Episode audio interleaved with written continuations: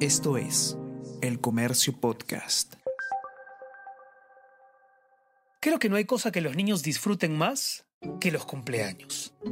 Empezando por el propio, desde luego, pero también el cumpleaños de los amigos, incluso el de los extraños. Cuando salimos a comer, si en una mesa cercana a alguien le cantan Happy Birthday, es seguro que Julieta se quedará mirando en esa dirección, musitando la canción emblemática con una sonrisa embobada. Hace una semana cumplí años, y el mejor regalo fue el desbordante entusiasmo de mi hija. Me despertó con una tarjeta que ella misma había escrito y cuando la fui a recoger al colegio, me confesó que le había contado a su profesora y a todos sus amigos que su papá cumplía 47 años. Lo dijo con un tono apocalíptico, como si esa edad me convirtiera automáticamente en un anciano venerable. Para un niño, claro, un adulto que roza el medio siglo es un serio aspirante al geriátrico. Uno trata de convencerse de que aún se encuentra en la última etapa de la primavera de la existencia, pero los hijos vienen y ¡zas! Sin contemplaciones, te devuelven al invierno del que pretendías escapar. ¿De qué quieres que sea tu tarta, papi? me preguntó ese día por la tarde, antes de abocarse junto con su mamá a preparar un sublime queque de chocolate que ella decoró con el mismo interés que pone cuando juega la comidita. En la noche, al momento del cumpleaños feliz, sentada en mis rodillas, Julieta era el centro de la atención. Cantó, pidió un deseo, sopló las velas y me dejó ayudarla a abrir mis regalos. Poco faltó para que dirigiera el brindis y pague la cuenta. Para todo hijo, el cumpleaños de sus padres, en un sentido figurado, es la celebración del origen, es decir, de la propia vida, de la semilla que puso el árbol en marcha. Desde muy chicos, aprendemos a relacionarnos con esas fechas especiales que hacen que la casa brille con luz propia, y nos acostumbramos a distinguirlas en el almanaque incluso cuando ya los homenajeados han partido. Mi padre nació un 23 de enero, mi madre un 29 del mismo mes. Podemos olvidar mil cosas, pero jamás olvidamos la fecha del cumpleaños de nuestros padres, ni el de nuestros hijos. Creo que la pregunta favorita de mi hija es ¿cuánto falta para mi cumpleaños? Como conté en un episodio anterior, en agosto pasado le celebramos los cinco años en un parque, con una mesa de bocaditos bien abastecida, una piñata de peso mediano y varios juegos ideados por nosotros mismos. Fue suficiente. No fue un cumpleaños austero, pero sí mesurado. Varios terapeutas aconsejan celebrar los cumpleaños infantiles sin rimbombancia, para no herir el sentido del evento. Los niños no necesitan tanta sofisticación, no necesitan que sus padres monten un parque de diversiones.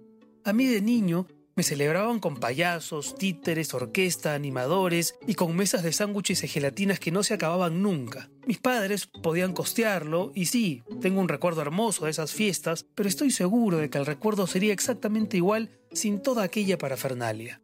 En el cumple de Julieta, Natalia, mi esposa y yo no contratamos a nadie. Nos disfrazamos de personajes de la patrulla canina, animamos la tarde e hicimos reír a los invitados, a los chicos y me temo que también a los grandes.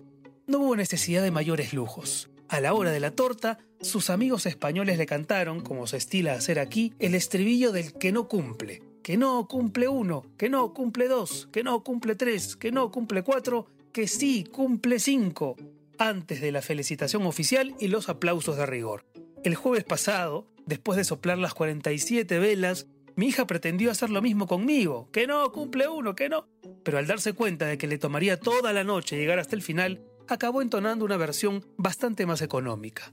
Los hijos te alegran el cumpleaños, te recuerdan que quizá viniste al mundo para que a su vez ellos vinieran, y te dan la certeza de estar al interior del siempre emocionante círculo de la vida.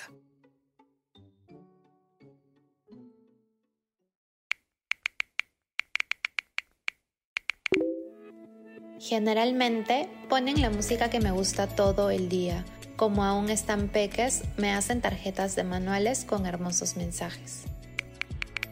Siempre me hacen una tarjeta y me escriben en español. Por la mañana vienen a mi habitación, me cantan el Happy Birthday y en varios idiomas. Y si a fin de semana se quedan conmigo en cama una media hora conversando. Mi hijo de 6 años me saluda y todo, pero luego se pasa el día pensando en que su cumple está cerca y qué le haremos.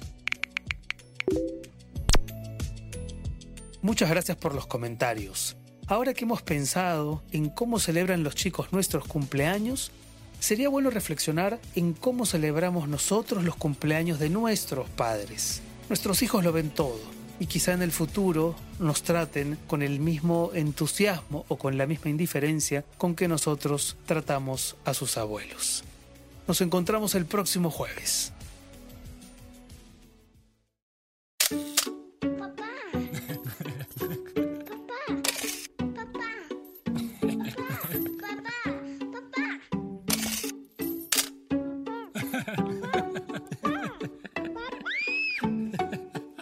Papá no sabe nada con Renato Cisneros.